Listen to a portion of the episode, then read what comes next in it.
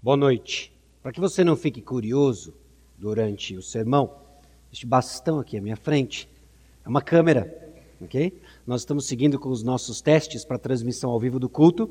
Ah, já foi transmitida uma programação aqui na igreja e ficou lá na página da igreja. Se você acompanha, você viu a programação e agora, em estabelecendo, dando tudo certo, nós vamos ter ah, os sermões filmados também. Você pode acompanhar ao vivo, né? Caso você esteja em outro país, razão que explica você não estar presente aqui conosco. Há pelo menos oito horas de viagem de avião ultrassônico. Aí a gente entende por que você não pôde estar aqui.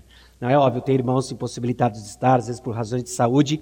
Esperamos que de alguma forma seja uma bênção para eles participar e estar ah, presente, ainda que não seja a mesma coisa do que fisicamente. Tá bom? Abra sua Bíblia em Esdras, capítulo 1. Esdras, capítulo 1. Nos últimos meses, nós estivemos ah, estudando, fomos expostos ao livro de Juízes. Eu espero que tenha sido desafiador, empolgante para você, que tenha edificado a sua fé e expandido o seu conhecimento da pessoa, obra e ensino de Jesus Cristo. Hoje nós iniciamos uma nova série, uma série de pregações baseada em dois livros, livros bíblicos, Esdras e Neemias. E eu também espero que nos próximos meses nós sejamos desafiados e encorajados a conhecer mais de Jesus através de um momento singular na história do povo de Israel, a volta do exílio, a reconstrução do templo e os muros de Jerusalém.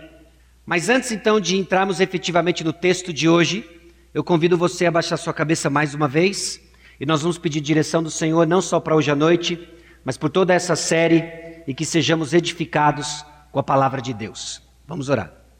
Senhor, nosso Deus e Pai, que estamos mais uma vez para ouvir a tua palavra, conhecer do Senhor, para adorar ao Senhor. Somos teu povo, comprados pelo sangue de Jesus. Edifica, ó Deus, a tua igreja, por meio da proclamação da tua palavra, para honra e glória do teu nome, no nome de Jesus. Amém.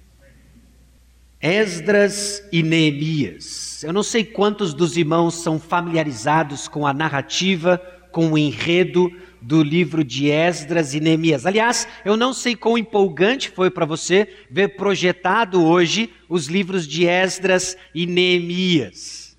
Puxa, Esdras e Neemias. Nós vamos falar do templo, do muro, de listas de nomes. Ou talvez você esteja surpreso que sequer você sabia que esses temas aparecem nesses livros. É? Mas eu quero dizer para você, pela fé, que a palavra de Deus no seu todo, ela é empolgante. Ela nos fala mais do Senhor Jesus Cristo. Ela nos fala mais da graça do nosso Deus. Ela revela mais quem nós somos, criando um lindo mosaico com peças diferentes que comunicam a mesma mensagem. Jesus Cristo salva. Jesus Cristo é o nosso Senhor e o nosso Salvador. Então eu espero que nas próximas semanas você seja encorajado, que você seja ah, estimulado a conhecer mais do nosso Deus através de talvez dois livros não tão conhecidos assim como João 3,16, como 1 João 9, Salmo 23. E faz parte, meus irmãos, da nossa maturidade, conhecemos mais da palavra de Deus. Amém? Antes então de entrar efetivamente no texto de hoje, nós vamos abordar dois capítulos do livro de Esdras, Esdras capítulos 1 e 2. Eu quero posicionar você, ajudar você a entender onde que esses dois livros se encontram na história. Eu não quero encher você de dados históricos, mas eu quero dar para você informações suficientes para posicioná-lo na situação histórica. Por que, que isso é importante? É importante nós entendermos o progresso da história da revelação, o progresso da história do povo de Deus, entendemos as implicações teológicas que estão por trás deste momento histórico singular, e então nós vamos olhar para frente na revelação de Deus e ver como tudo apontava para o Senhor Jesus Cristo. E aí trazer ricas aplicações para o povo de Deus, 2017, São José dos Campos, divisa com Paraibuna. Amém? E Jacareí e arredores. Tá bom? Então essa é a ideia, tá bom? Então presta atenção, onde que nós estamos? Talvez você já esteja familiarizado com esse slide aqui. Os livros de Esdras e Neemias descrevem o período do retorno do povo de Israel do exílio, do exílio. Bom, onde que está o exílio? É aquele primeiro quadrado azul ali, ó, exílio. E o exílio veio depois do reino dividido, que veio depois do reino unido, que veio depois lá em cima do quadrado cinza, conquista e juízes, que é onde nós estávamos há uma semana atrás. Só que, embora a nossa série seja separada por uma semana, nós temos quase 500 anos separando uma das outras, ok? Entre juízes, conquista e juízes, e o exílio e o retorno, mais, mais especificamente o retorno, nós temos 500 anos de história. E o que aconteceu nesses 500 anos de história?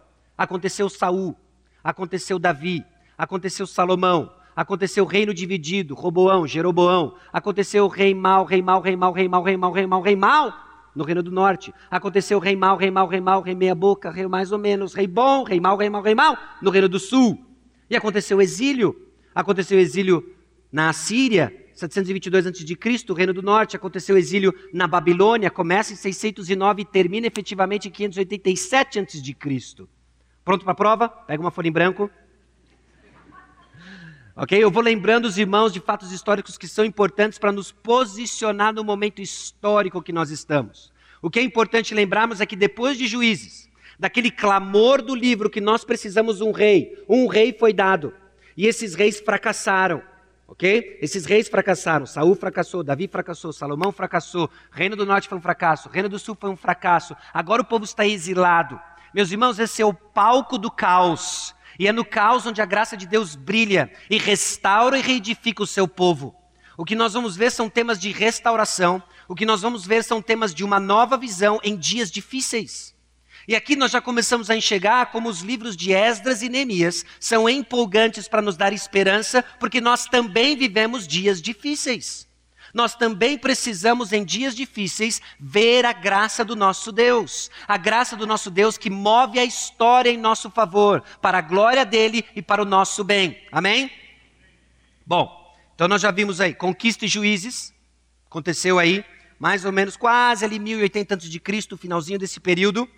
O retorno, que é onde entra Esdras e Neemias, é o povo voltando do exílio agora para Jerusalém, reconstrução do templo, reedificação dos muros de Jerusalém, e entre esses dois, quase 500 anos de história, quase 500 anos de história separa a nossa série de juízes da série de Esdras e Neemias.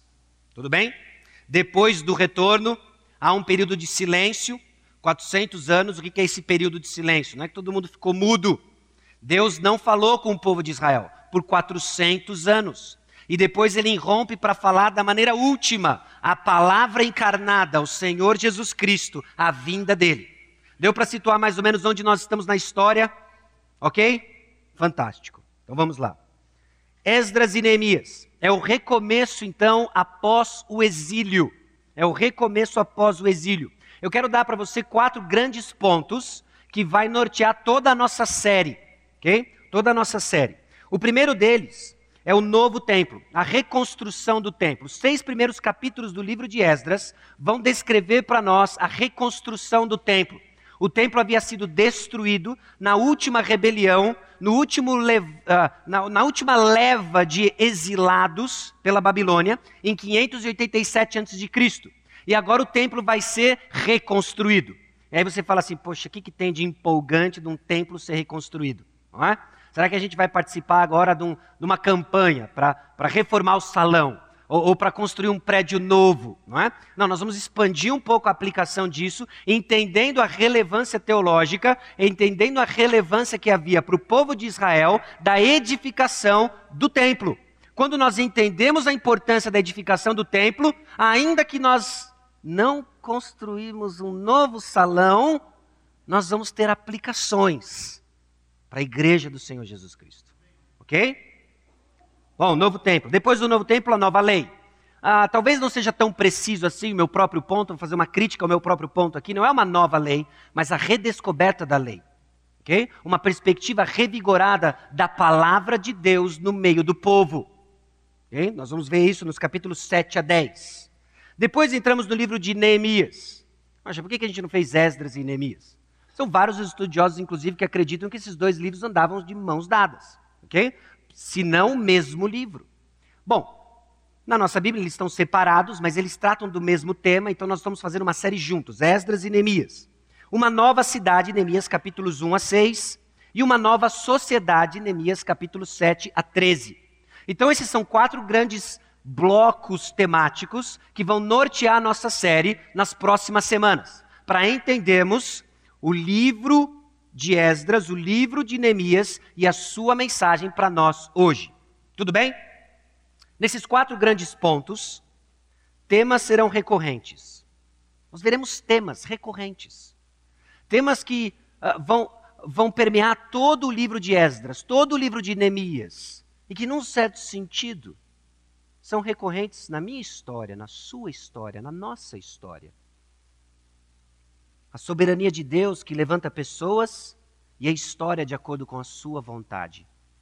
Vai ficar claro para nós mais uma vez, isso não é exclusividade de Esdras e Neemias, mas um tema recorrente nos livros de Esdras e Neemias, que Deus é soberano e ele levanta ao longo da história pessoas. Ele move a história para os seus propósitos. Isso é importante para que eu e você saibamos hoje. Esdras, capítulo 1, vai ser um exemplo muito claro de Deus movendo a história para promover a sua glória e para o nosso bem a providência de Deus para os seus filhos necessitados. A providência de Deus sempre em favor do seu povo necessitado e fraco. O povo de Israel é apresentado como um povo fraco, um povo aos frangalhos, exilado, distante da sua pátria, com saudades de casa. E nós vemos então Deus agindo em favor dos cansados. Deus agindo em favor dos oprimidos. Deus agindo em favor dos que choram. São temas comuns no livros de Esdras e Neemias. E uma mensagem urgente para os que choram na Igreja Batista Maranata, 2017, São José dos Campos, fronteira com Paraibuna. Nós vamos ver o ódio do mundo contra o povo de Deus. Tanto Esdras quanto Neemias enfrentam oposição dentro daquilo que eles se propuseram a fazer para a glória de Deus um tema recorrente de Gênesis Apocalipse. Quando nós quisermos viver piedosamente para o Senhor Jesus Cristo, nós seremos perseguidos. Há oposição fora, há oposição dentro. Isso nos ajuda e nos educa a entender que nós não deveríamos nos surpreender diante da oposição que nós sofremos ao buscar viver a vontade de Deus. Esdras e Neemias passaram por isso. Homens de Deus, escrito na palavra de Deus, passaram por isso. Homens de Deus ao longo da história da igreja do Senhor Jesus Cristo passaram por isso. Eu e você passamos por isso. Viva para o Senhor e você vai enfrentar perseguição. O significado do serviço a Deus. Talvez nós não iremos experimentar um avivamento massificado como Esdras e Neemias experimentaram. Eu não quero excluir a possibilidade. Nós não podemos fabricar um avivamento, nós podemos esperar por ele, nós podemos juntar ingredientes que ao longo da história Deus abençoou para produzir um avivamento, e tem a ver com a centralidade da palavra de Deus, tem a ver com a adoração restaurada, tem a ver com o povo olhando para o Senhor. Mas o Espírito Santo age de forma diferente, ele age de forma diferente ao longo da história. Independente se nós vamos experimentar um avivamento desse porte, nós vemos o valor do serviço a Deus. O serviço a Deus ordinário, às vezes nós falamos do serviço a Deus e nós pensamos dos grandes heróis da fé, de grandes heróis da história da igreja, que fizeram coisas grandiosas em nome do Senhor. Nós vimos uma sequência de heróis no livro de Juízes. Todos eles também eram anti-heróis. E aí nós achamos que o agir de Deus acontece sempre de uma forma espetacular, abrindo o mar vermelho, mandando pragas, andando sobre as águas, e deixamos de perceber a maravilhosa providência de Deus nas pequenas coisas, no serviço a Deus ordinário. O serviço a Deus ordinário. Nós vamos ver isso. E nós vamos ver que o povo de Deus é inclinado a repetidos eventos de infidelidade. Se você achou que isso era exclusividade no livro de Juízes, isso é exclusividade da Bíblia.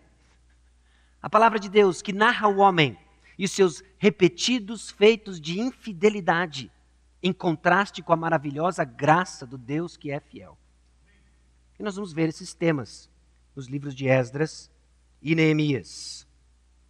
Todos esses temas combinados nos mostram nessa série, que eu gostaria de que ficasse marcado para você, nesta época em que nós vamos estudar Esdras e Neemias, que Deus nos dá novas oportunidades em dias difíceis. Deus nos dá novas oportunidades em dias difíceis. Nós vivemos dias difíceis de vários tipos.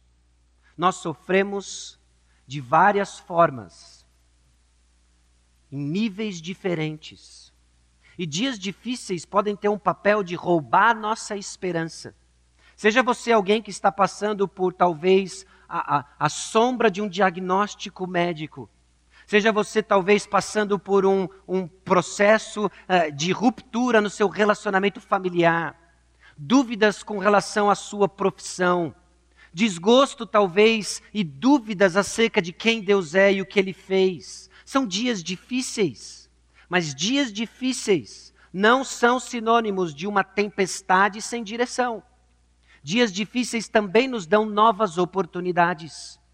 E a graça de Deus é suficiente para isso. Eu espero que fique claro ao longo de toda essa série que em dias difíceis nós podemos e vamos desfrutar pela fé no nosso Senhor e Salvador Jesus Cristo de novas oportunidades. Deus não se cansa dos nossos recomeços.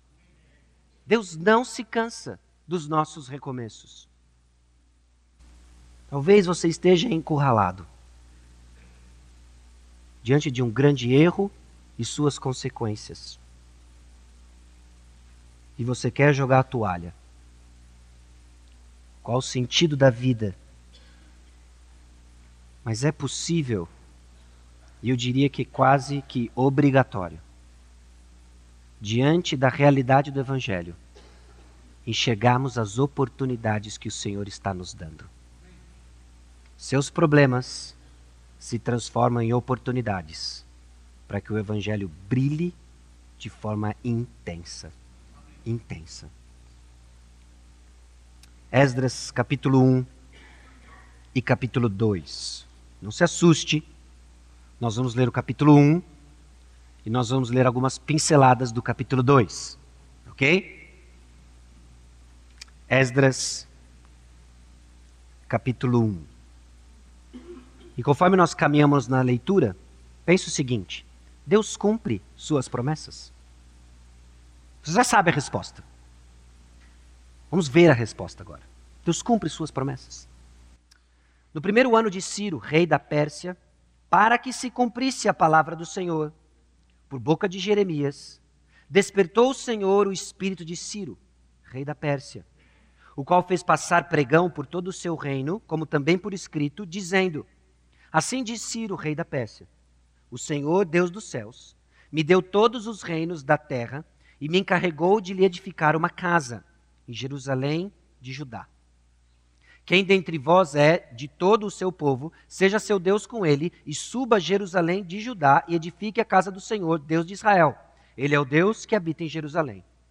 Todo aquele que restar em alguns lugares em que habita, os homens desse lugar o ajudarão com prata, ouro, bens e gado, afora as dádivas voluntárias para a casa de Deus, a qual está em Jerusalém.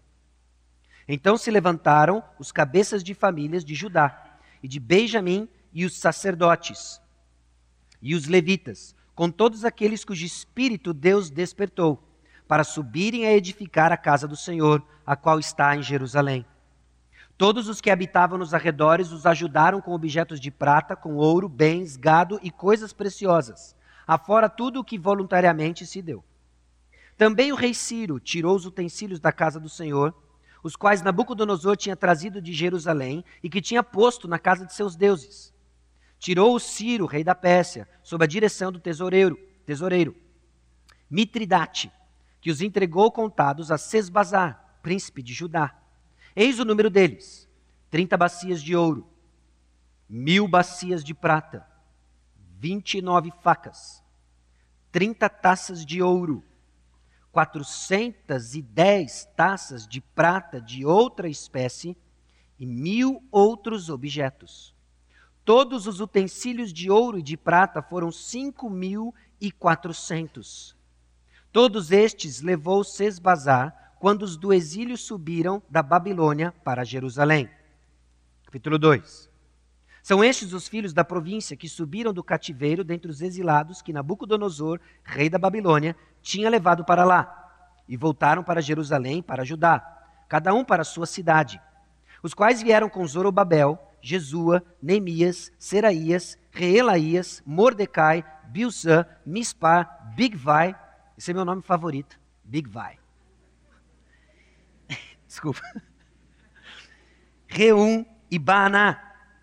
Eis o número dos homens do povo de Israel. E aí segue uma sequência enorme, de mais ou menos versículos assim. Os filhos de Parós, 2172. E assim vai o versículo 4, versículo em diante até o versículo 36. No 36 há uma quebra do padrão.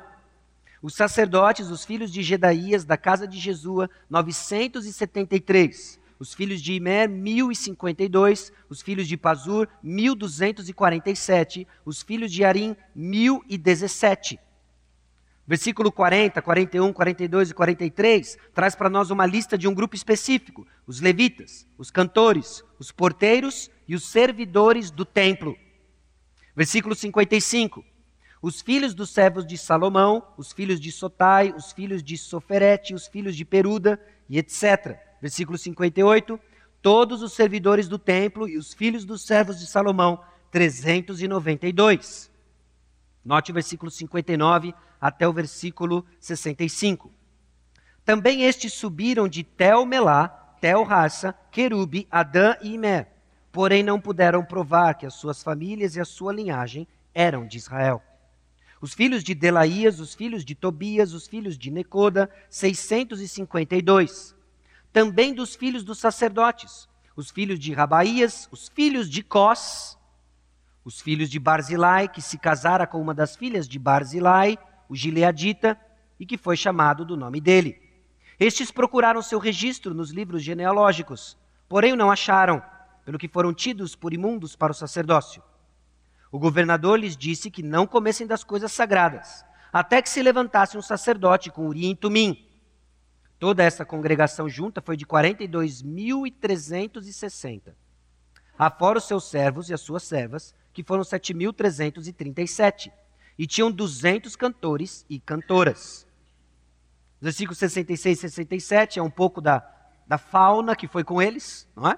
dos animais. 68.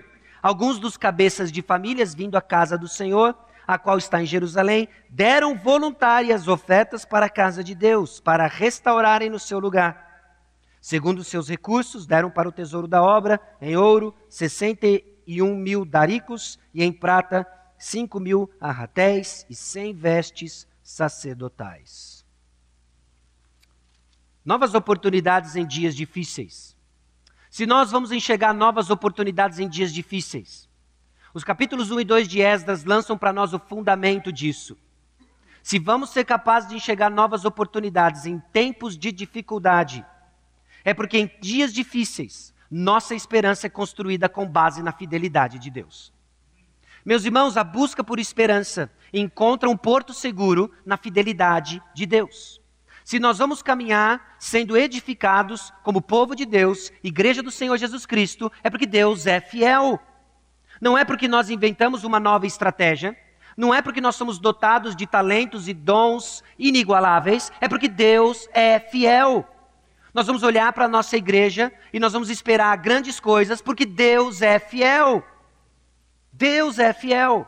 A base, então, da nossa esperança em dias difíceis onde nós encontramos novas oportunidades para reconstrução de relacionamentos conjugais, para reconstrução de relacionamentos familiares, para reconstrução de laços fraternais, para compreensão do seu papel dentro do reino de Deus. É porque Deus é fiel. Deus é fiel. Deus mantém suas promessas. Em dias difíceis, nossa esperança é construída com base na fidelidade de Deus. E os dois capítulos que nós lemos é recheado dessa esperança. Mas eu quero destacar três marcas da fidelidade de Deus, conforme nós caminhamos na explicação então dos capítulos 1 e 2. A primeira delas é a seguinte: a fidelidade de Deus é manifesta em seu silencioso agir. Deus age de maneira estrondosa e Deus age de forma silenciosa. Deus age de uma forma silenciosa. E a manifestação da sua fidelidade é vista na sua providência silenciosa. Deus conduzindo o coração dos homens. Deus conduzindo no sussurro dos nossos ouvidos. Deus nos conduzindo e mostrando a sua fidelidade. A fidelidade de Deus é vista em sua ampla providência. Por vezes nós limitamos a fidelidade de Deus a apenas um aspecto. Deus é fiel porque X aconteceu. Mas nós precisamos dar dois, três passos atrás e ver que X está ligado com Y, que está ligado com Z, que está ligado com A, que está ligado com B, e vemos uma rede do agir de Deus e ficamos boquiabertos, como Deus é fiel na sua ampla providência. Ela é silenciosa, mas ela é ampla. Deus está agindo. Deus está agindo. Nós enxergamos talvez apenas uma forma do agir de Deus, nós já ficamos deslumbrados como Deus age de uma única forma, mas essa única forma não está perdida no universo, ela está ligada com todo ele, porque Deus está agindo de forma ampla. E nós vamos ver no capítulo 1 como a ampla providência de Deus mostra, prova a sua fidelidade, dando para nós o alicerce que nós precisamos em tempos difíceis novas oportunidades surgem, porque Deus é fiel, Ele age de forma silenciosa e a sua providência é ampla, é muito ampla. A fidelidade de Deus é recebida em sua graça restauradora. Não só ele age de uma forma silenciosa, não só a sua providência é ampla, como no seu agir, na sua fidelidade, ele restaura o seu povo. Ele restaura o seu povo. Por isso, novas oportunidades. Por isso, novos recomeços. Porque Deus restaura o seu povo. Porque Ele tem um compromisso com a sua própria glória. Fantástico. Manifesta no seu silencioso agir. É vista na sua ampla providência e é recebida por causa da sua graça restauradora. A fidelidade de Deus então segue um padrão para colocar os filhos de Deus em constante contato com quem Ele é, como Ele age em favor dos seus, ligando o mesmo padrão através da história. Eu acho que se você prestou atenção e é familiarizado ou lembra ou esteve aqui no livro de Êxodo, você já viu algumas coisas que se repetem. Porque essa é a fidelidade de Deus, nos dando um padrão e nos dando esperança do que esperar do nosso Deus. Deus é fiel e a sua providência é abundante. Bom, fidelidade de Deus é manifesta em seu silencioso agir. Quem era Israel? Deixa eu tentar uh, produzir para você aqui, construir para você um cenário do que está acontecendo. Nós temos o grande império persa, que destruiu o ex-antigo império babilônico. Nós estamos falando de um império que está, é, que está tomando, dominando diversos povos. E um deles é um povinho chamado Israel. Quem quer Israel para os persas? Nada. Nada. Israel não era absolutamente nada. Mas é surpreendente quando nós ficamos empolgados quando Deus pega o nada e transforma em tudo. Ficamos empolgados com isso. Quer ver um exemplo bem trivial? E acontece a cada quatro anos. 2014, nós sediamos a Copa do Mundo. E aí você já lembrou do 7 a 1 né? Você já teve um treco aí, 7 a 1 né? E a gente lembra do 7 a 1 O 7 a 1 marcou a vida do povo brasileiro. Teve o 11 de setembro, teve o 7 a 1 né? Grandes marcos da história moderna, né? Ah, mas, teve, mas teve outra coisa que talvez para qualquer outro habitante do planeta tenha sido o grande destaque da Copa do Mundo. Uma pequena seleção chamada Costa Rica. Lembra da Costa Rica? Costa Rica. Então, Costa Rica, para os álbuns de figurinhas, é um daqueles que você fala assim, eu não sei nem quem, não conheço ninguém aqui, né? Aí você vai colando, não interessa onde você cola, porque todo mundo é igual, ninguém faz diferença. Ah, essa daqui, essa daqui morre nas eliminatórias. Mas não foi o que aconteceu em 2014 a Costa Rica saiu do grupo da morte. Ela teve um desempenho melhor do que daqueles que viriam a ser os campeões da Copa. E de repente o mundo vira-se para Costa Rica, do nada para sensação. Jogadores começaram a ser valorizados e ela sai da Copa praticamente invicta. eliminada nas quartas de finais pela Holanda nos pênaltis. Eu andei estudando Copa do Mundo essa semana. e ela sai por causa uma grande sensação. É impressionante como o movimento de sair do nada e uma grande projeção chama a atenção. E agora nós estamos prestes a observar Israel, o nada, ganhando projeção. Isso é um padrão de Deus. Do nada ele faz alguma coisa. Começou lá em Gênesis 1. Porque do nada ele criou tudo. De nada do que nós somos, ele vai fazer tudo. Ele usa nós. Nada. Na mão de quem é? Tudo. A fidelidade de Deus agora nesse silencioso agir. Não, eu não vou usar a Pérsia, eu vou usar Israel. Eu vou usar Israel. Mas, mas você não está entendendo? Israel é, um, é, uma pequena, é um pequeno povo englobado, ok? Vou usar aqui um, um termo que me veio à cabeça. Fagocitado. Os biólogos agora acho que entenderam isso, né? Foi digerido pela Pérsia. Como é que Deus vai usar Israel? Não há possibilidade humana de Deus usar Israel. Por isso, que nós vamos ver a fidelidade de Deus no seu agir silencioso. Meus irmãos, é a palavra de Deus que dirige a história. Nós somos tão inocentes, nós somos tão fáceis de desanimar, porque nós vemos circunstâncias e esquecemos que o que dirige a história é a palavra de Deus. Esdras capítulo 1 é um grito, é um clamor para nos lembrar de que é a palavra de Deus que dirige a história. É a palavra de Deus que dirige a história. A palavra de Deus é mais importante que o próprio evento aqui descrito. E qual é o evento? O evento é que Ciro decretou a permissão para que os judeus voltassem para Judá para reconstruir o templo. Isso é descrito para nós nos versículos 1 a 4. O decreto de Ciro rei da Pérsia, para que os judeus voltassem para Judá, Jerusalém e reconstruíssem o templo. Isso remete a exatamente como termina o livro de 2 Crônicas, capítulo 36, versículos 22 a 23. O evento é que Ciro decretou a permissão. Agora, esse evento é menor do que está por trás do evento. E o que está por trás do evento é o cumprimento da palavra de Deus. Para que se cumprisse a palavra do Senhor, diz no versículo 1. E qual é a palavra do Senhor? Por boca de Jeremias. Deus usou Jeremias um tempo antes para que profetizasse a volta do povo, a reconstrução do templo. Volte comigo em Jeremias, capítulo 29, versículo 10.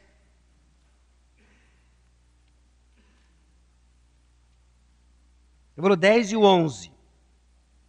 Assim diz o Senhor: Logo que se cumprirem para a Babilônia setenta anos, atentarei para vós outros e cumprirei para convosco a minha boa palavra, tornando a trazer-vos para este lugar. Eu é que sei que pensamentos tenho a vosso respeito, diz o Senhor, pensamentos de paz e não de mal, para vos dar o fim que desejais. O evento Decreto Ciro ocorre para que se cumpra a palavra do Senhor. Abre em Isaías capítulo 45, versículos 1 a 6. É interessante como a palavra do Senhor já havia predito, profetizado a vinda deste camarada Ciro e como Deus iria usá-lo. Como Deus iria usá-lo. Porque, meus irmãos, o que carrega a nossa história é a palavra de Deus. Você não está vivendo de uma forma randômica e aleatória é, governado por circunstâncias, você está sendo guiado pela palavra de Deus, os decretos eternos de Deus, que governam e que estão caminhando. Isaías 45, versículos 1 a 6. Assim diz o Senhor ao seu ungido, a Ciro, a quem tomo pela mão direita, para abater as nações ante a sua face, e para descingir os lombos dos reis e para abrir diante dele as portas que não se fecharão. Eu irei diante de ti, endireitarei os caminhos tortuosos, quebrarei as portas de bronze e despedaçarei as trancas de ferro. Dar-te-ei os tesouros escondidos e as riquezas encobertas, para que saibas que eu sou o Senhor, o Deus de Israel, que te chama pelo teu nome. Por amor do meu servo Jacó e de Israel, meu escolhido, eu te chamei pelo teu nome e te pus o sobrenome, ainda que não me conheces. Eu sou o Senhor e não há outro, além de mim não há Deus, eu te cingirei, ainda que não me conheces, para que se saiba até o nascente do sol e a o nascente do sol e até o poente, que além de mim não há outro, eu sou o Senhor e não há outro. A palavra de Deus declara que Ciro foi colocado por Deus, que Deus confia Israel na mão de Ciro, para que a glória dele fosse conhecida, ainda que Ciro não reconhecesse quem Deus é. É a palavra de Deus dirigindo a história. E Ciro sendo instrumento de Deus para abençoar o povo, o povo de Israel. Então há um decreto. Por que, que então Ciro permitiu a volta dos judeus? Porque ele era bonzinho? Por que, que Ciro permitiu a volta dos judeus? Porque ele ficou preocupado com o controle populacional do seu reino e queria mandar alguns embora? Não. Ciro decreta então a volta do povo para Jerusalém, para que se cumprisse a palavra de Deus que dirigiu a história de Jerusalém e continua dirigindo a sua e a minha história, a palavra de Deus. A palavra de Deus irá se cumprir usando até mesmo governantes, autoridades e pessoas imperfeitas para seu plano imperfeito. Você pode, você deve depender da palavra de Deus, porque ela guia a história. Então você que está confuso, você que não entende o que está acontecendo, você que tem se questionado a Deus, Senhor, até quando? Senhor, quanto tempo? Você não vai encontrar respostas nas suas circunstâncias. Você não vai encontrar resposta em Ciro. Você não vai encontrar resposta em quem está perto. Você vai encontrar resposta na palavra de Deus porque ela tem guiado a história. E aqueles que se esmeram e crescem no conhecimento da palavra são aqueles que têm os seus olhos iluminados, diz o Salmo 19. São aqueles que entendem os caminhos, são aqueles que crescem em sabedoria e sabem exatamente o que está acontecendo. Porque Deus guia a história através da Sua palavra. Através da Sua palavra. Deus é fiel e sua fidelidade age silenciosamente na história. Ciro. O texto não nos diz, mas eu acredito que Ciro era incapaz de explicar o porquê que ele está decretando isso. E o texto não nos diz porque isso não é relevante. A única coisa que é relevante é para que se cumprisse a palavra de Deus. E sabe por que está acontecendo o que está acontecendo com você? para que se cumprisse a palavra de Deus. E qual é ela? Aquela que salva, aquela que santifica e aquela que nos conforma à imagem de Cristo. Suas circunstâncias são para conformar você à imagem de Cristo. Às vezes ela vem na figura de um chefe incompreensivo. Às vezes ela vem na figura de um casamento difícil. Às vezes ela vem na figura de um relacionamento quebrado. Mas ela vem para se cumprir em você o caráter de Cristo Jesus. É o que está acontecendo. A palavra de Deus guia a história. Em dias difíceis, novas oportunidades serão vistas com os olhos fixos na palavra de Deus, não nas circunstâncias. Não nas circunstâncias. Irmão, mais uma vez, talvez alguma circunstância seja do nosso conhecimento, mas você passa tantas. Você e Deus, Deus conhece. E o propósito pelo qual você a passa é para que a palavra de Deus se cumpra na sua vida, forjando em você o caráter de Cristo. Olhos fixos no nosso Senhor e no nosso Salvador. olhos fixos na palavra de Deus, entendendo o que ele está fazendo ao longo da história, formando um povo para ele mesmo. E eu quero encerrar esse ponto 1 um aqui, dando uma tarefa para você. Uma tarefa para você. Eu quero encorajar você a tornar essas verdades que nós vimos em aspectos práticos para o seu dia a dia. E a tarefa que eu quero passar para você essa semana é a seguinte: ore ao Senhor para que Ele mova a nossa igreja a um conhecimento mais profundo e maduro de Jesus Cristo. Esse é um pedido de oração constante. Desse lado do sol, nós não vamos dizer, já chegamos. Nós sempre estamos aprendendo mais do Senhor Jesus Cristo. Mas em meio a tantos dias difíceis, é possível e é triste tirarmos os olhos do Senhor Jesus Cristo. Mas nós vamos orar para o Deus que move corações, para que Ele mova o coração da sua igreja, para conhecer o Senhor Jesus Cristo. Você crê que essa é uma oração que Deus responde? Você crê que essa é uma oração que Deus responde? Nós precisamos então do compromisso de orar uns pelos outros, de pegar a carona naquilo que o Senhor já estava movendo, Rafael Naves, Liza, do amigo intercessor, e de orar uns pelos outros, sabendo que Deus responde e move o coração do seu povo. O coração do rei está nas mãos do Senhor. Provérbios 21. A fidelidade de Deus, ela é vista em sua ampla providência. O foco central aqui é a reconstrução da casa do Senhor. Esdras capítulo 1, dos versículos 2, 3, 4, 5 e 7 deixam bem claro: o retorno do exílio era para a reconstrução do templo. E talvez seja um pouco difícil para nós entendermos a importância disso se não entendemos o momento histórico em que o povo de Israel se encontra. A reconstrução do, do templo tem a ver com a restauração da adoração pública.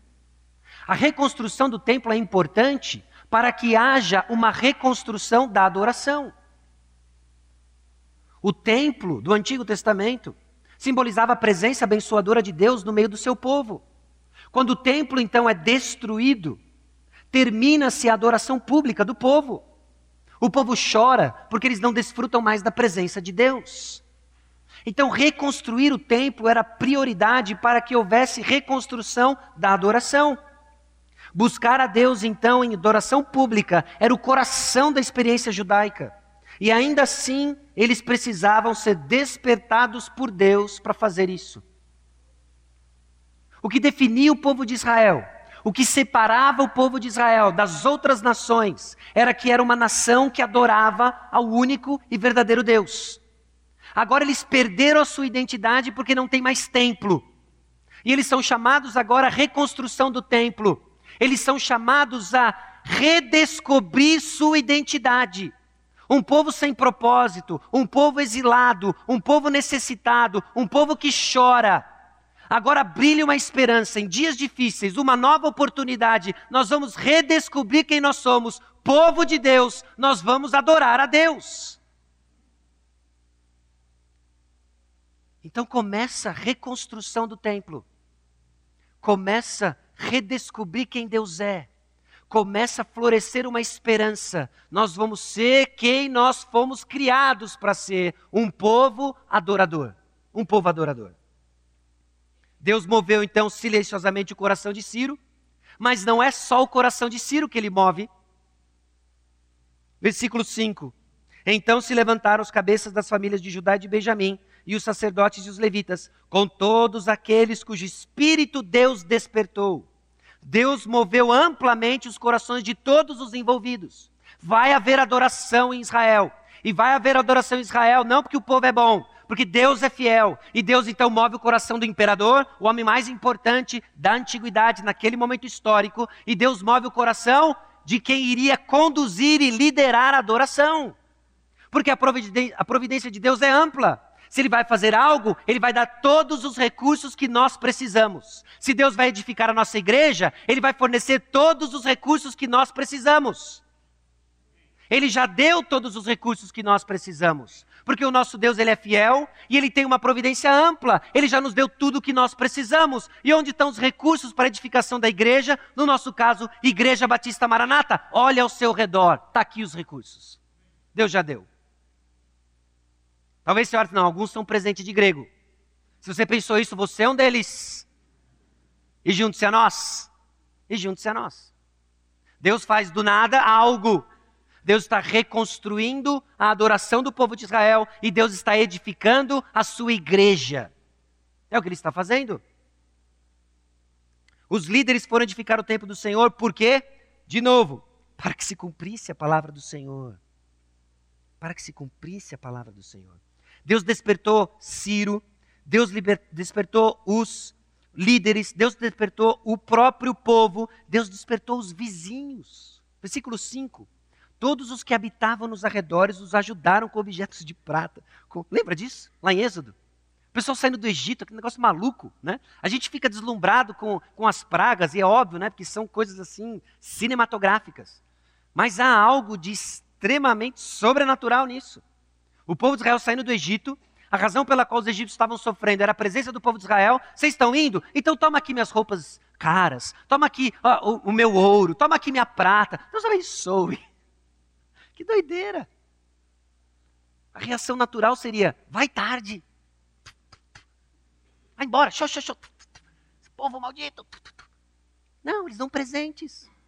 Agora Deus vai reconstruir o seu templo de adoração. E o que, que ele faz? Ele move os vizinhos de novo. Um judeu atento iria ler isso aqui e ele ia lembrar do quê? Da saída do, do êxodo. Ele ia lembrar do êxodo. Deus é fiel. Deus continua agindo por nós. É o mesmo Deus. São os padrões, meus irmãos. São os padrões. São os padrões que Deus usa para chamar a nossa atenção de que Ele está agindo. Ele está agindo. De que Ele é fiel. Silenciosamente fiel. Amplamente fiel. Movendo todos que forem necessários para a reconstrução do templo. Nem que seja para despertar um povo apático. Deus está fazendo isso. E é exatamente o que ele faz. A fidelidade de Deus, então, é vista em corações obedientes.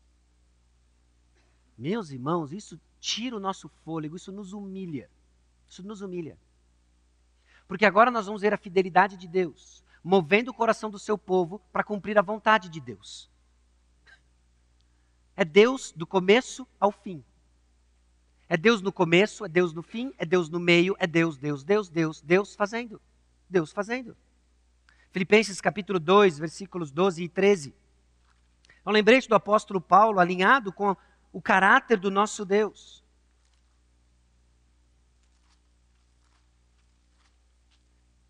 Assim, pois, amados meus, como sempre obedecestes, não só na minha presença, porém muito mais agora, na minha ausência, desenvolver a vossa salvação com temor e tremor. Uma ordem. É uma ordem para desenvolvermos nossa salvação. Por quê? Porque Deus é quem efetua em vós tanto querer como realizar, segundo a sua boa vontade. É interessante como essa doutrina da soberania de Deus ela é distorcida ao longo do tempo. E a, e a forma como nós vemos que ela é distorcida de um lado ou para o outro é quando nós não agimos mais de acordo com aqueles que receberam essa doutrina agiram. O que eu quero dizer com isso? Você está entendendo a soberania de Deus quando a sua resposta é de obediência a Deus. É de obediência a Deus. Porque muitas vezes o nosso questionamento acerca da soberania de Deus é: se Deus é, faz tudo, então eu vou cruzar os braços. Você não está entendendo a soberania de Deus e você está em desobediência. Quando nós entendemos que é Deus no processo, a nossa resposta é de obediência e agora eu vou. Se Deus está indo e Deus está fazendo, eu vou. Porque se Deus não está indo e não está fazendo, não adianta ir. Mas porque Ele faz nós obedecemos. Sabe quem está edificando a igreja? Já parou para se perguntar quem está edificando a igreja? Há 43 anos, no nosso caso, há 43 anos. Sabe quem está edificando a igreja? Ah, é o fundamento de Ivan Taylor. Né? Ah, são os primeiros passos do pastor João. Ah, foi o ministério longo do pastor Edson. Ah, foi a chegada de novos pastores. Não. Deus usou tudo isso Deus usou tudo isso, vai continuar usando. Mas quem está edificando a igreja? Jesus Cristo está edificando a igreja. E porque ele edifica, sabe o que nós fazemos? E botamos a mão na massa. Porque é ele que edifica. Porque o dia que nós perdemos a esperança de que Deus edifica a sua igreja, que Jesus edifica a sua igreja, eu vou ser o primeiro a sair pelaquela porta. Porque é uma tarefa impossível. Mudar corações. Só o Espírito Santo faz. Então Jesus Cristo continua edificando a sua igreja. E nós sabemos o final da história. E enfim, vamos, vamos lá. Ele vence no final. Graça, lembra da nossa definição de graça, essa definição funcional de graça? É o poder dinâmico de Deus dado a nós imerecidamente que nos capacita a desejar e fazer o que devemos. Quando que nós sabemos que a graça de Deus é abundante no nosso meio? Quando nós desejamos e nós somos capacitados para fazer aquilo que nós devemos desejar e somos chamados a fazer. Enquanto nós estivermos olhando para o Senhor Jesus Cristo, desejoso de trabalhar na sua obra, ser capacitado de fazer, nós sabemos que somos uma igreja regida pela graça de Deus. Que é o que Esdras mostra, que é que o Filipenses 2, 12 e 13 mostra, é a graça de Deus. Essa verdade nos humilha, é Deus quem opera, essa verdade nos leva a orar, ore pela igreja, que Deus continue movendo a igreja. Meus irmãos, a fidelidade de Deus então mostra a superioridade de Deus sobre os falsos deuses. Nós estamos vendo a ampla providência de Deus. A sua fidelidade é ampla. Ampla porque vai do imperador até os vizinhos do povo de Israel. E ela é ampla porque agora ela vai humilhar os deuses falsos. E onde está nisso? Está naquela lista do, do chá de cozinha da reconstrução do templo. Né? Nós lemos a partir do versículo 8 uma lista de utensílios. Aí você fica lendo toda aquela lista e fala assim: qual o ponto desses utensílios?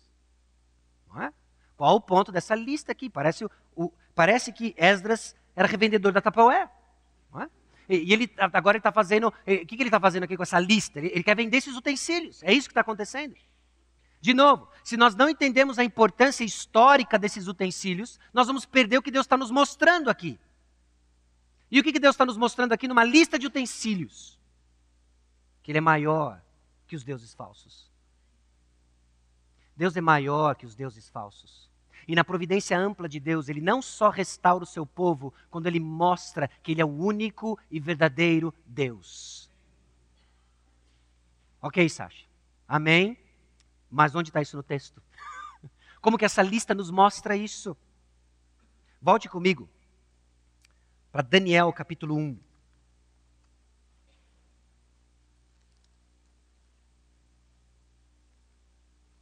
Daniel capítulo 1, versículos 1 e 2. E depois nós vamos ler o capítulo 5 e alguns versículos deles. Daniel capítulo 1, versículos 1 e 2 diz o seguinte: No ano terceiro do reinado de Jeoaquim, rei de Judá, veio Nabucodonosor, rei da Babilônia, a Jerusalém e a sitiou. O Senhor lhe entregou nas mãos a Jeoaquim, rei de Judá, e alguns dos utensílios da casa de Deus.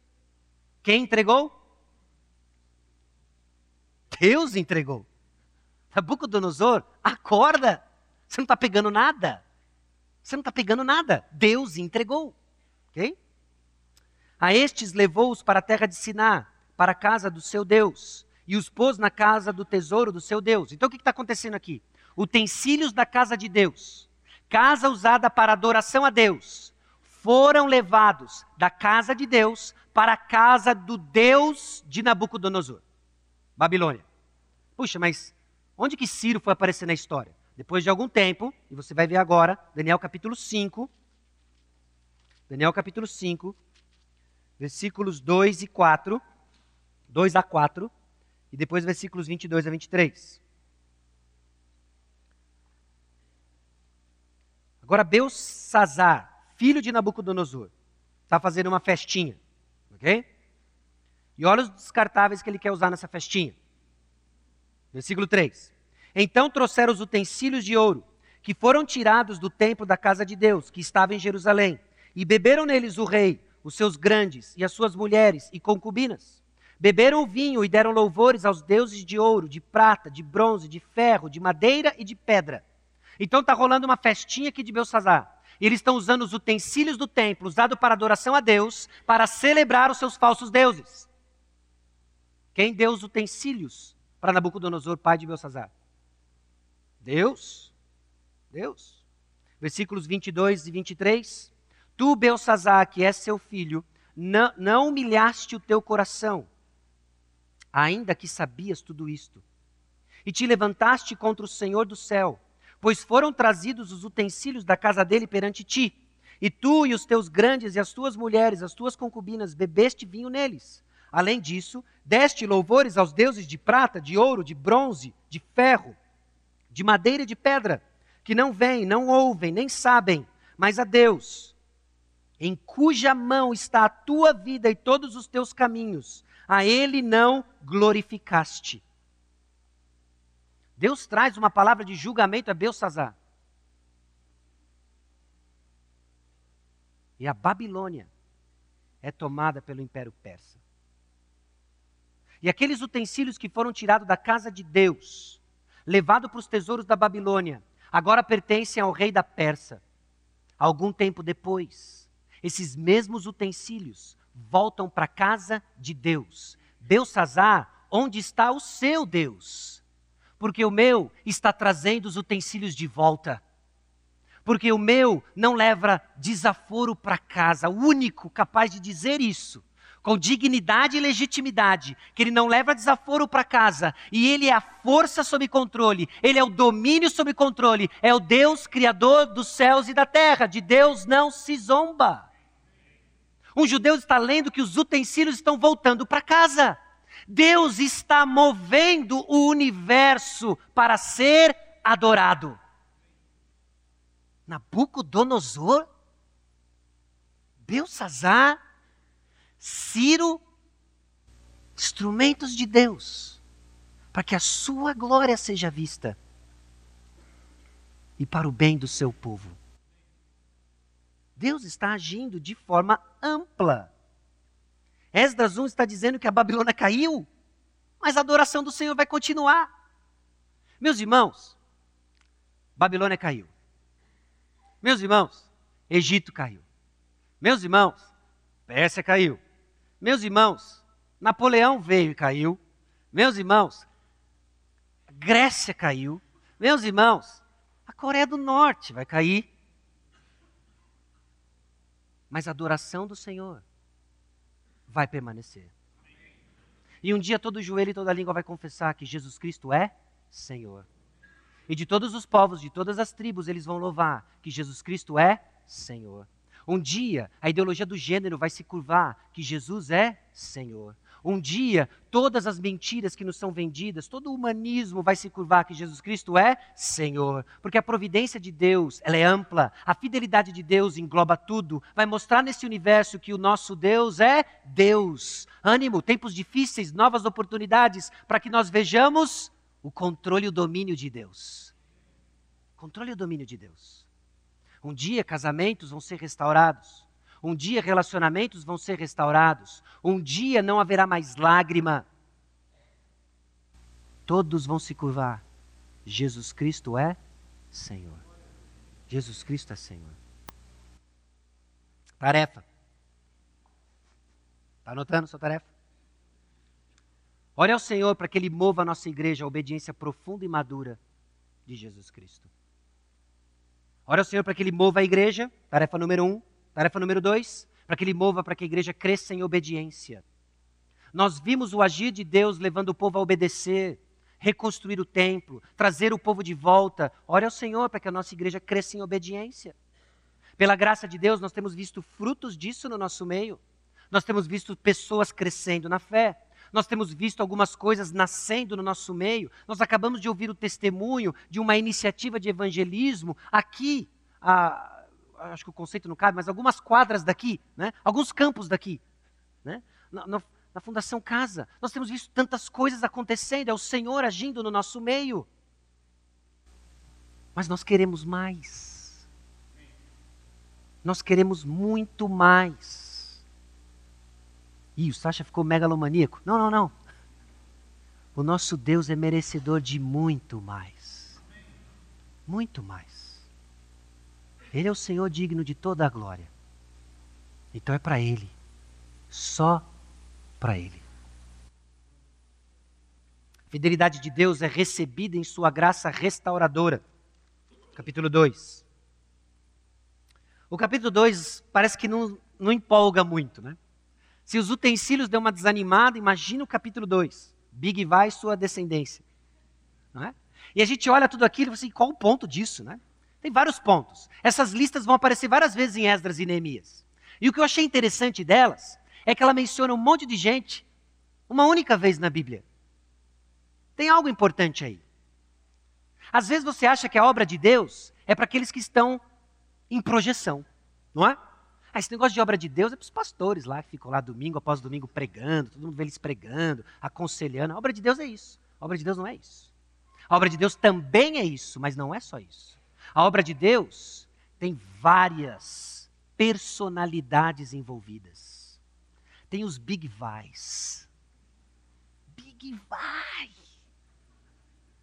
Foi uma peça na reconstrução do templo. E assim é você na edificação da igreja. Assim é você na edificação da igreja. Não tem peça insignificante. Não tem peça insignificante. Tem peça nas mãos do Senhor, que faz do nada tudo. Que faz do nada tudo. Deus equipou você, meu irmão. Você que se arrependeu dos seus pecados, creu no Senhor Jesus Cristo e que talvez tenha feito mó lambança, Deus vai usar você. Deus vai usar você. Deus vai usar você. Flashback, Sansão, flashback, Eude, Jefté, certo? Deus vai usar você. Eu, você. Você. Bom, o capítulo 2 não nos empolga muito, mas mostra o que deveria caracterizar o povo de Deus.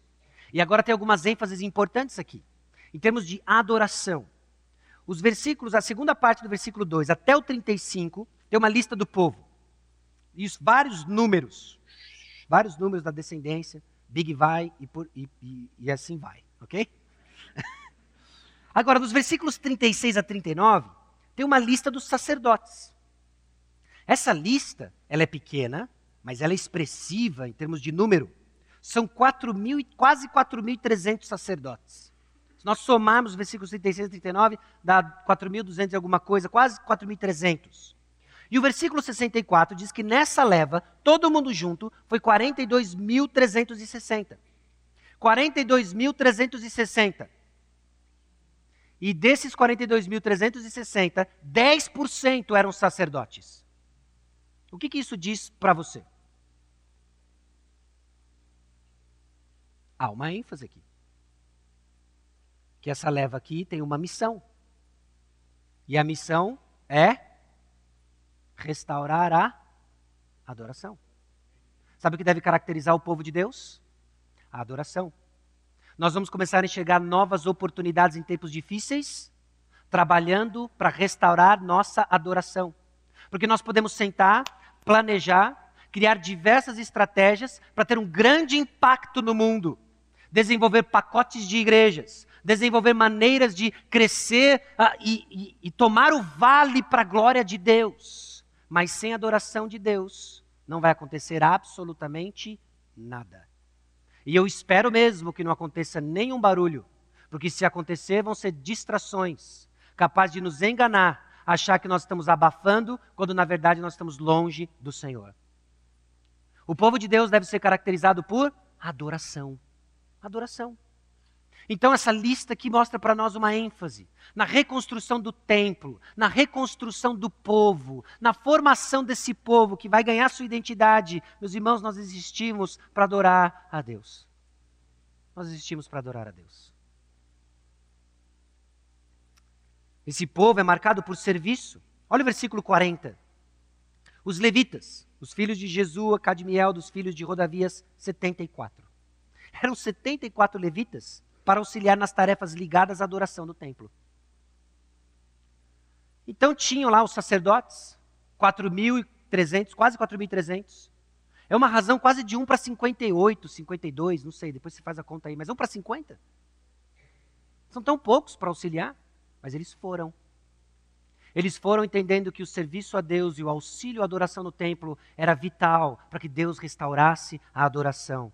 Pouco reconhecimento, mas tarefas vitais para a adoração. Meus irmãos, nossa fidelidade é testada quando nós não, não somos reconhecidos. Às vezes rasga o nosso coração. Nós ralamos, nós suamos. Então nós nem recebemos um, puxa, obrigado, bênção, hein? Bênção, ó, bênção. Aí a gente fica cabisbaixo. O que, que nós estamos esperando? É vital a sua participação. É vital a sua participação. E lembre, aqui eu aplico aquilo que nós falamos no primeiro ponto. Essas coisas estão acontecendo para que se cumpra a palavra do Senhor na sua vida. Às vezes, até a falta do reconhecimento vai penetrar nossas motivações e nos dar a oportunidade, mais uma vez, de rever a razão pela qual nós adoramos. Nós adoramos o Senhor. Com tapinha, com joinha ou não, nós adoramos o Senhor. Adoramos o Senhor. Então, força, meu irmão. Força. Alguns de nós servem em posições de pouca projeção, mas a sua posição é vital para que haja adoração. Você parte do corpo. Não se ampute a si mesmo. Ok? Vai doer para todos nós. Vai doer para todos nós. Identidade identidade. Então nós já vimos que a fidelidade da graça de Deus é recebida em sua graça restauradora, porque ela restaura a adoração, ela restaura o serviço, ela restaura a nossa identidade. Grande parte dos nomes listados tem origem estrangeira. Provavelmente descendentes de prisioneiros de guerra, talvez durante o tempo de Davi. Lembra que entre juízes e entre Esdras e Neemias teve o Reino Unido.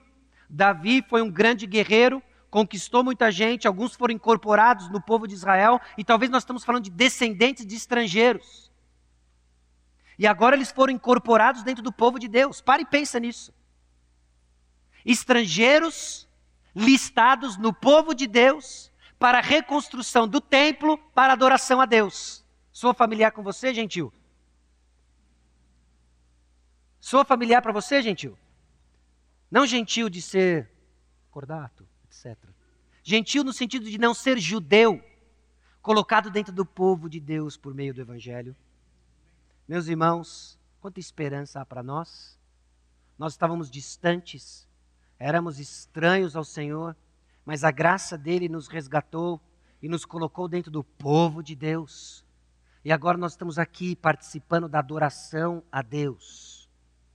Seja qual for o seu sobrenome, seja qual for o seu passado, nós somos agora povo de Deus. Deus restaura a nossa identidade. Versículos 59 e 62. Tinha um grupo que não podia provar que as suas famílias eram da linhagem de Israel. Tinha um grupo de sacerdotes que não encontravam os registros dos livros genealógicos. Por isso eles foram tidos como imundos para o sacerdócio. Tem um grupo perdido, eles não sabem quem eles são. Mas a graça de Deus restaura a identidade. Alguns de nós talvez são inseguros quanto ao seu status como cristão. Alguns de nós têm questionado se de fato você é quem você professou ser um dia.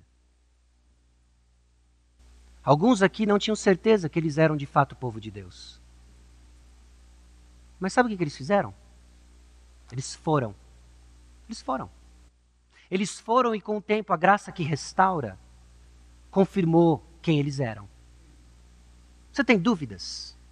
Fica juntinho. Você está passando uma crise de fé? Fica perto. Fica perto. Escute a palavra de Deus. Veja a palavra de Deus. E deixe com que a graça de Deus restaure sua identidade e confirme quem você é. Palavra de Deus faz isso. A palavra de Deus faz isso. A santidade era uma preocupação determinante. Então, embora a graça de Deus restaura, a santidade a Deus e de adoração eram determinante. Nós não estamos achando seus registros aqui, então, por um tempo você fica aqui, ó. Você foi imundo para o sacerdócio, diz o texto no versículo 62. Então é o momento agora de você ficar de boa, filhos de Cós, diz o versículo 61. Mas sabe o que é interessante? Esdras capítulo 8, versículo 33. Eles estavam esperando alguém, algum sacerdote que iria usar o Urim e o Tumim, duas pedras que ficavam na couraça do sumo sacerdote, que indicavam a resposta sim ou não, e era assim que o povo determinava, em muitas ocasiões, a vontade de Deus. Eles estavam esperando essa confirmação. Lembre-se, a adoração ainda não está restaurada. Então, em algum momento, isso viria a acontecer. Então, vamos esperar um pouco, vamos esperar a confirmação. Esdras capítulo 8, versículo 33. No quarto dia, pesamos na casa do nosso Deus a prata, o ouro, os objetos e os entregamos a Meremote, filho do sacerdote Urias. Esse sacerdote aqui, Urias. Com ele estava Eleazar, filho de Finéias, e com eles Josabade, filho de Jesua, e Noadias, filho de Binui, levitas. Big vai, seus amigos, certo? Neemias capítulo 3, versículo 4.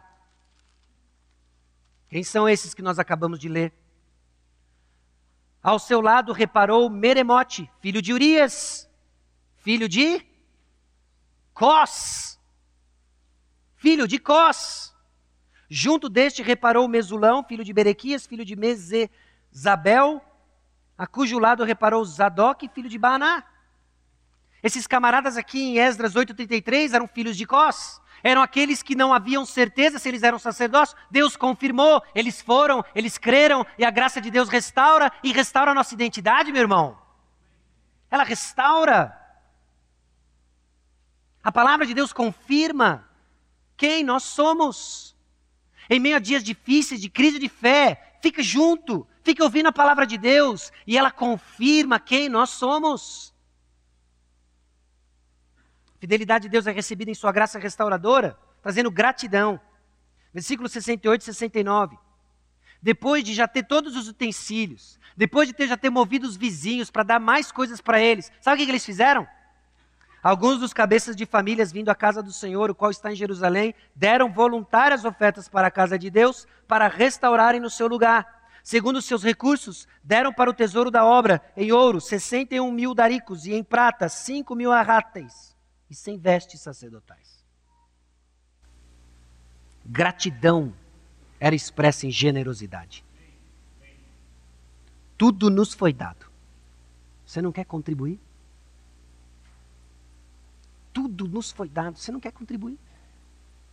E eu não estou limitando isso aqui simplesmente ao seu bolso, mas certamente envolve o seu bolso.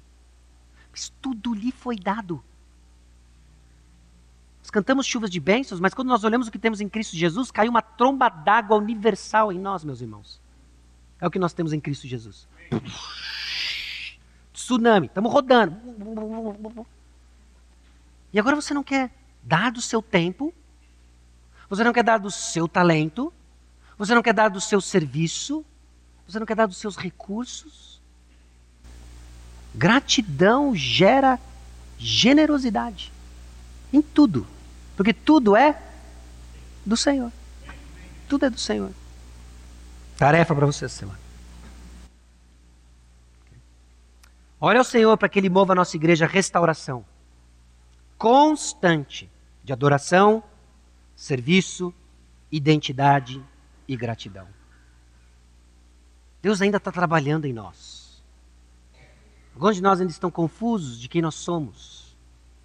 Peça para que o Senhor continue confirmando o povo de Deus, visto numa adoração autêntica, visto num serviço diligente, visto numa identidade bem firmada e visto numa gratidão contagiante. Contagiante. Os irmãos, novas oportunidades em dias difíceis. O Senhor quer falar conosco. O Senhor está falando conosco. Em dias difíceis, nossa esperança é construída com base na fidelidade de Deus. Conhecendo um pouco do seu coração, apenas olhando para o meu, sabe o que eu acho que é bem possível a gente acontecer essa semana? É você não fazer as três tarefas. Não é? É bem possível a gente esquecer disso. Convicto da importância delas, nós vamos fazer a tarefa agora, antes da van vir buscar a gente. Nós já vamos adiantar a tarefa para desfrutar da resposta durante a semana. Ok? Então, em grupos de dois ou três. Eu vou projetar para você que já ficou desesperado, que não anotou a tarefa.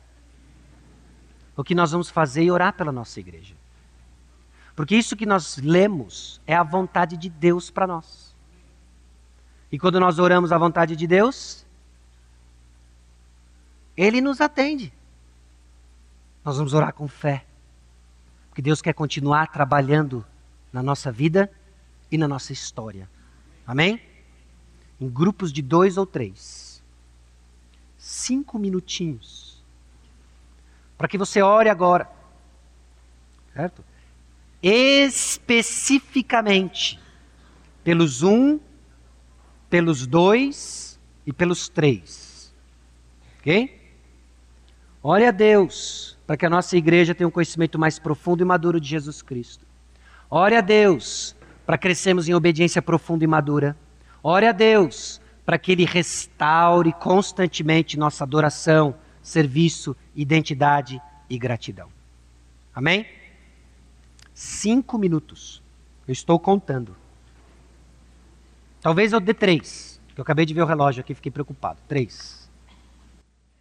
Senhor nosso Deus, nós chegamos diante do Senhor como teu povo, como tua igreja, clamando a Deus pelo teu agir no nosso meio, nos dando um conhecimento mais profundo e maduro de Cristo, movendo a nossa igreja à obediência profunda e madura de Cristo, a Cristo, e nos restaurando, ó Deus, a uma adoração pura, a um serviço diligente, a uma identidade fundamentada no que o Senhor fez por nós e a uma gratidão generosa. É no nome precioso de Jesus que nós oramos. Amém. Deus abençoe os irmãos.